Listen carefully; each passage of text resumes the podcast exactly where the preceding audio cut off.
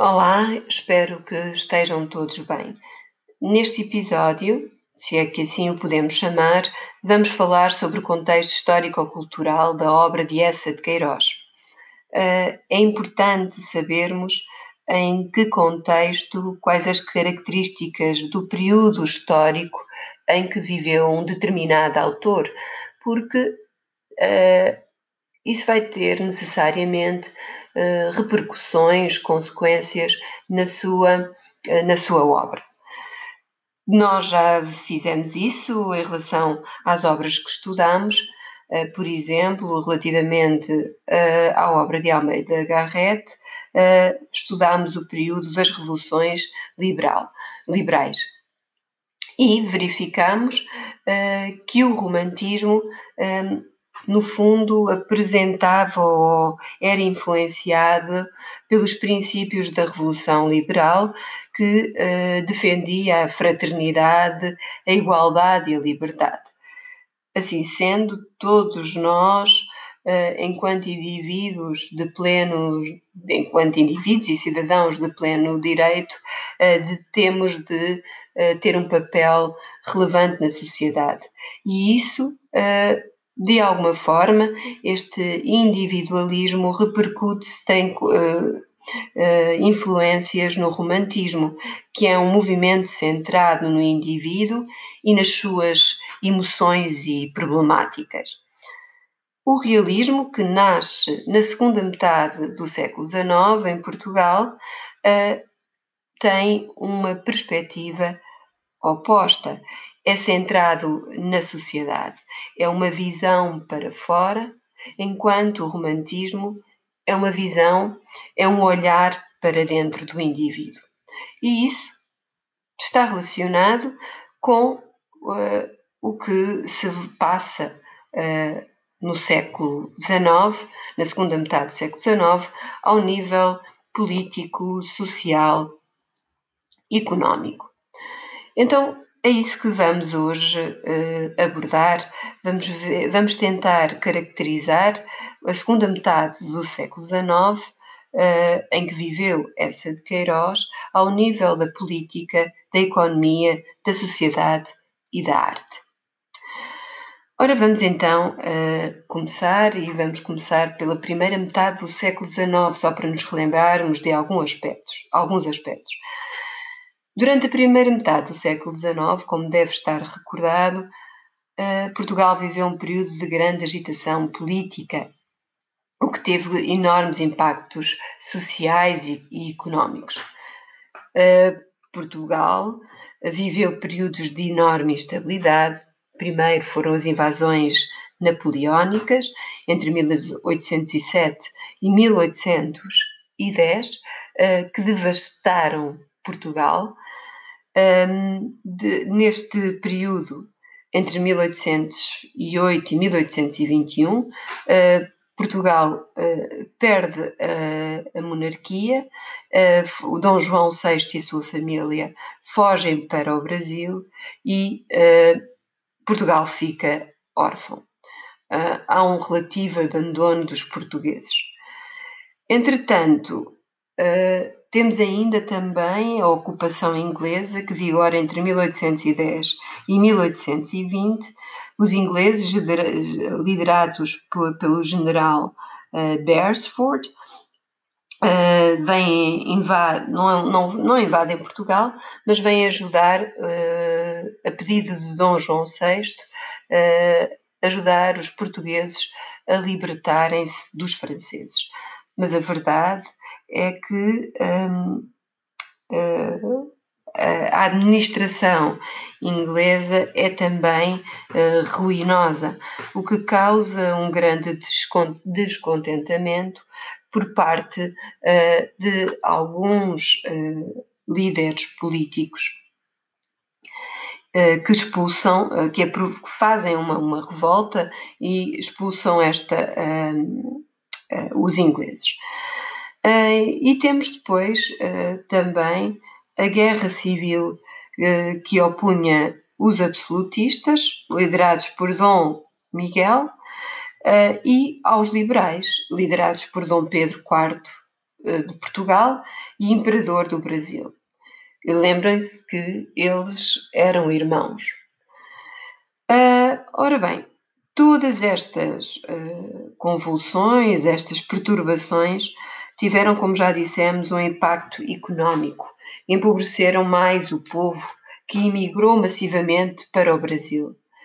E esta situação, uh, que desagradava, por exemplo, Almeida Garrett, se estás recordada uh, ou recordado, uh, esta situação vem ainda a ser agravado pelo regime liberal cabralista, que é caracterizado essencialmente por ser um regime corrupto e que desagrada a muitos dos liberais, como a Almeida Garrett, que lembras que ele denuncia isso também de forma simbólica na sua obra, na sua obra Frei Luís de Souza.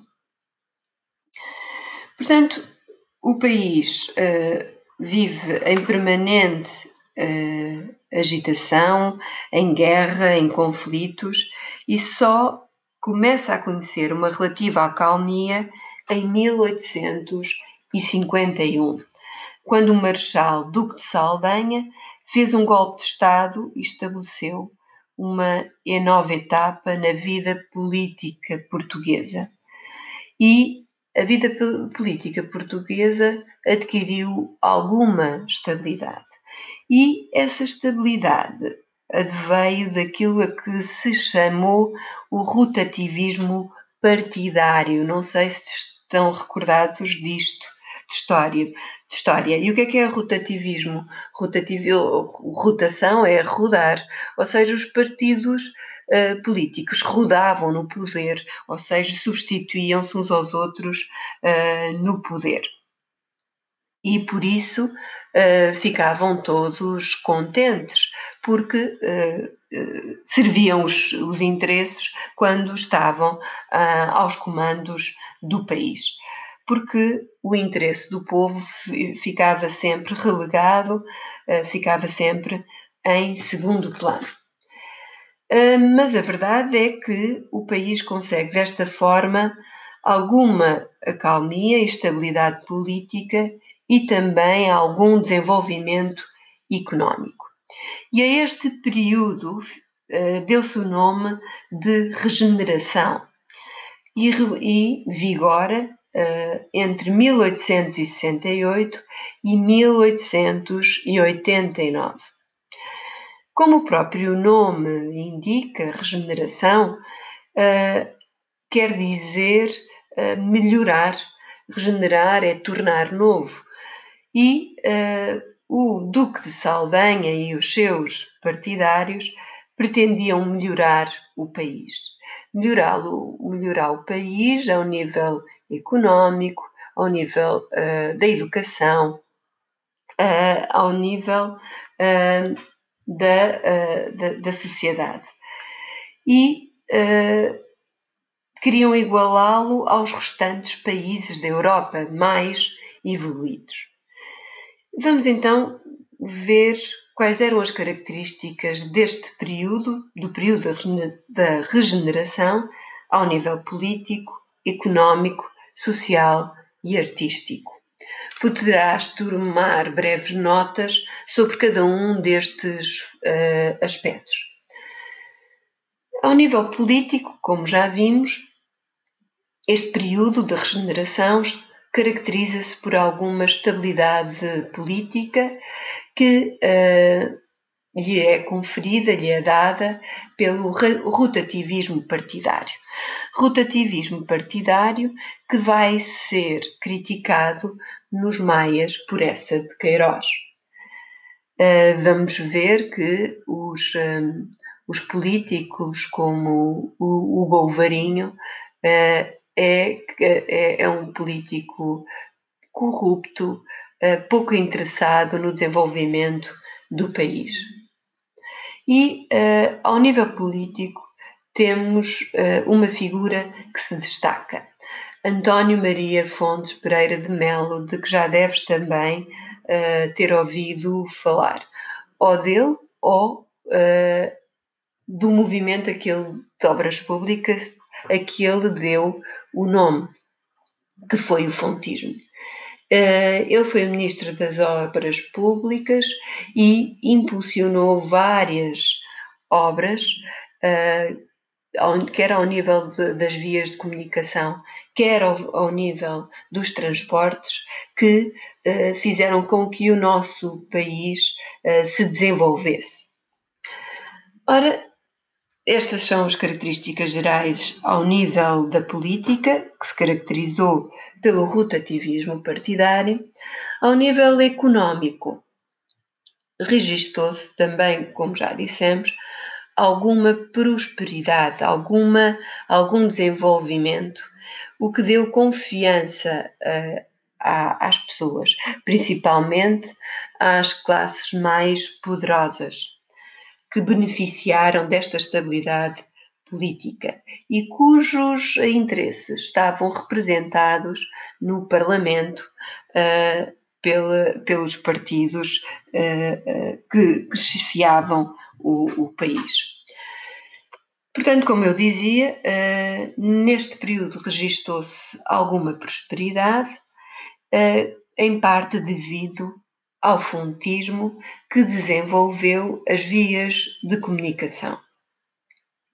Estabilizou-se também a dívida pública, eh, foi, foi pedido um, um, empréstimo que fez com que a dívida pública uh, estabilizasse. Uh, e houve um aumento da receita pública do, do, do Estado através de, da reforma uh, dos impostos. Ao nível da agricultura, da indústria e do comércio, registou-se alguma modernização com a introdução de máquinas, principalmente ao nível da agricultura e da indústria.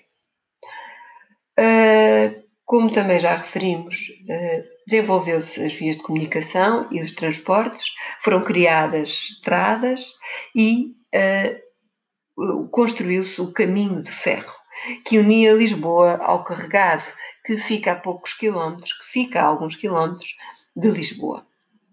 Também se introduziu o telégrafo, que uh, facilitou a comunicação quer com os outros países, quer com uh, as cidades, uh, entre as cidades portuguesas. Isto aconteceu em 1857.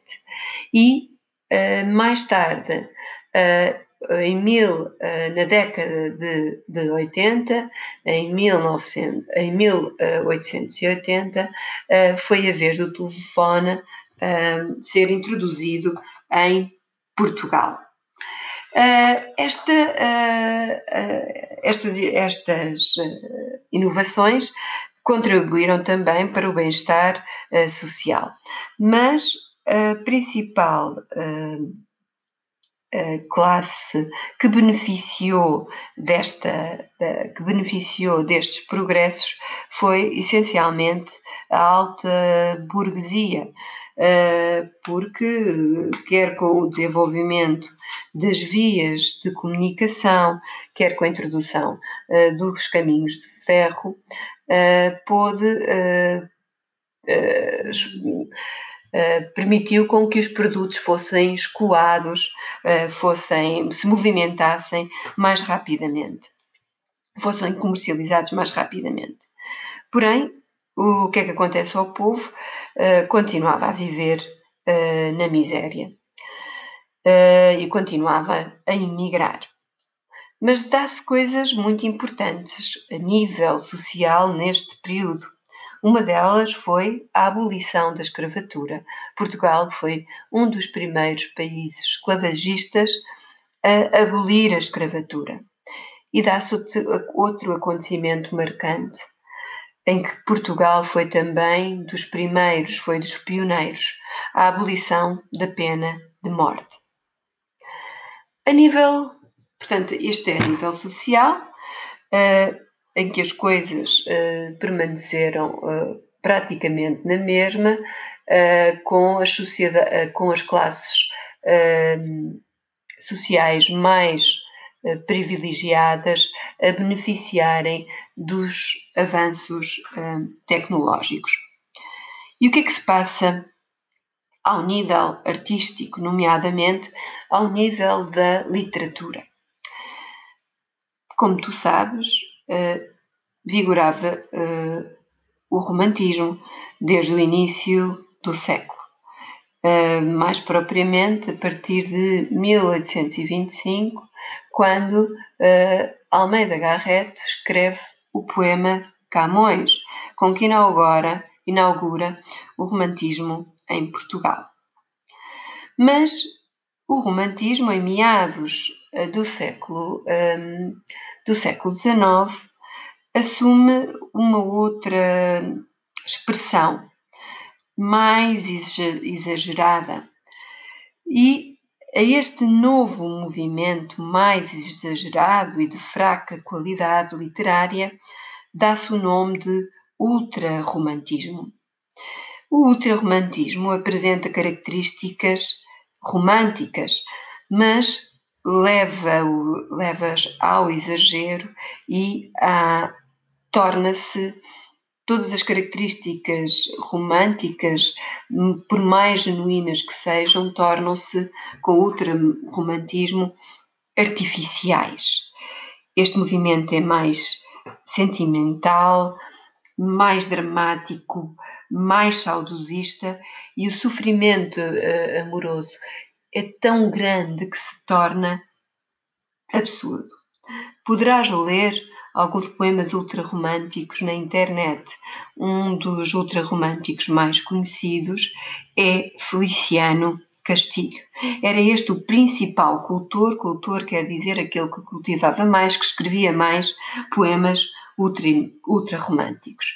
E ele, este homem, Feliciano Castilho, eh, que tinha a particularidade de ser eh, cego, eh, era uma referência para os escritores da época, Camilo Castelo Branco incluído.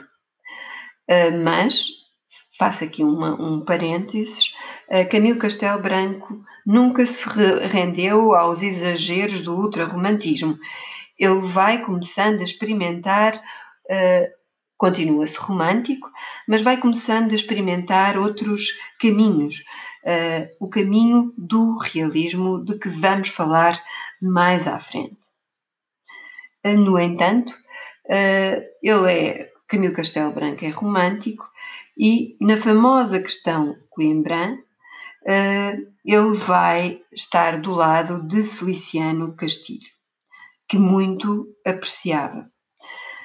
Ora bem, apesar de ultrarromantismo ser apreciado pela sociedade, as gerações mais novas, que estavam em contacto com as novas ideias filosóficas de Proudhon, de Auguste Comte, do positivismo, que já deves ter ouvido falar em filosofia.